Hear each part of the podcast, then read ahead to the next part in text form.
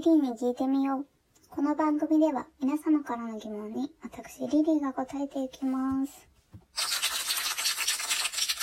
さて、前回の博物館の放送いかがだったでしょうか？ツイッターにはね、世界の人気博物館ランキングっていうのを貼っておきました。では、ここで質問コーナー行ってみましょう。リリーさん、こんにちは。こんにちは。最近やっとコロナが落ち着いてきましたね。私はそろそろ服を買いに行きたいなと思っています。リリーさんは服を買うとき、店員さんに話しかけてほしいですか？でも、今こんな状態なので、私自身はちょっと心配です。ということですね。メッセージありがとうございます。私は普段は話しかけてほしいタイプです。いつもこう同じお店2、3店をこう見ているような感じなので、まあ、親しい、信頼できる店員さんから、あの、お話をして買うようにしていますね。多分ね、このメッセージくださった方も不安に思ってると思うんですよね。ふうん、飛沫とか飛ぶしね。でも多分、店員さんの方もまだまだ不安だと思うんですよね。一人一人がこうマスクして手洗いしてで距離取ってそういう風にしていかなきゃいけないかもしれないですね。そういえばこの間服屋さんじゃないんだけど某ショップでこうなるべく店員に話しかけないようにっていう店内放送がありましたね。質問があるから話しかけるのであってそんな店員さんとね、世間話がしたいわけじゃないんだからって思ったんですけど、まあ話しかけなくても済むツール、あの、タッチパネルとか、なんかもっとわかりやすいどこに何があるよっていう表とか、あの、そういったものを先に用意してから話しかけるなっていうことは言ってほしいですね。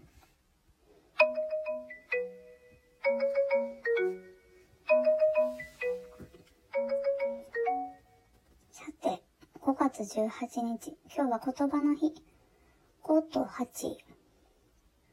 5と8ですね。10が10で。それで、言葉ですね。皆さんが大切にしている言葉ってありますか？私の部屋には、実はあの、松岡修造さんの修造カレンダーが置いてあるんですよ。万年の。で、元気ない時はこれ見て、かつ入れてもらっていますね。ちなみに今日18日は、自我を捨てろ、雪だるまになれ。なんとね、熱いメッセージありますけど、あの、苦しい時もじっと耐えようっていう、まあ、簡単に言うと、そういう意味だそうですね。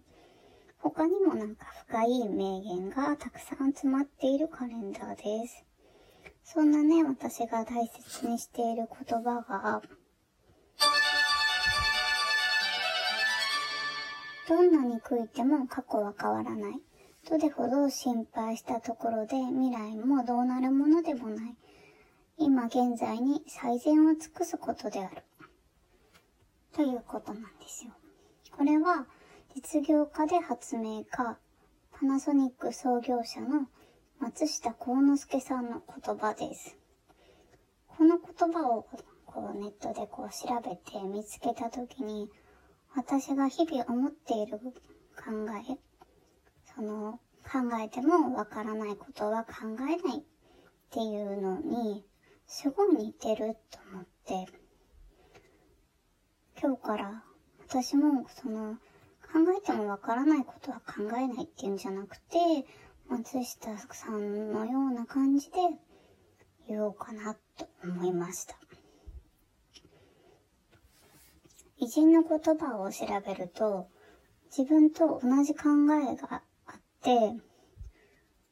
こんなすごい人が私と同じ考えを持っていてくれて、なんだかこう共感してくれてるみたいな、こう自分の考えを後押ししてくれてるような、そんな感じで嬉しくなります。あなたもね、名言集を見てみてはいかがでしょうか？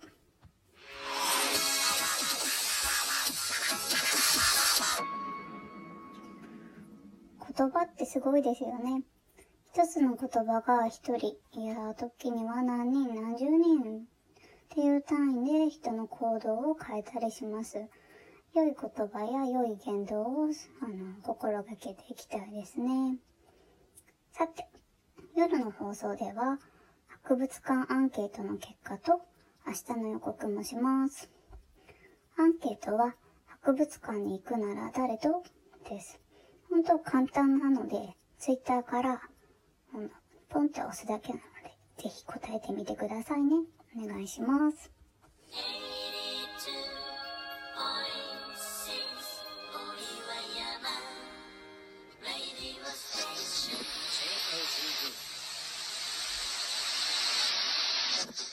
そろそろお別れの時間がやってきました。リリーに聞いてみよう。この番組では皆様からの質問に私リリーが答えていきます。博物館エピソードや推しの博物館など、ツイッター、アットマーク、リリー52097387、アットマーク、lily52097387 までお寄せください。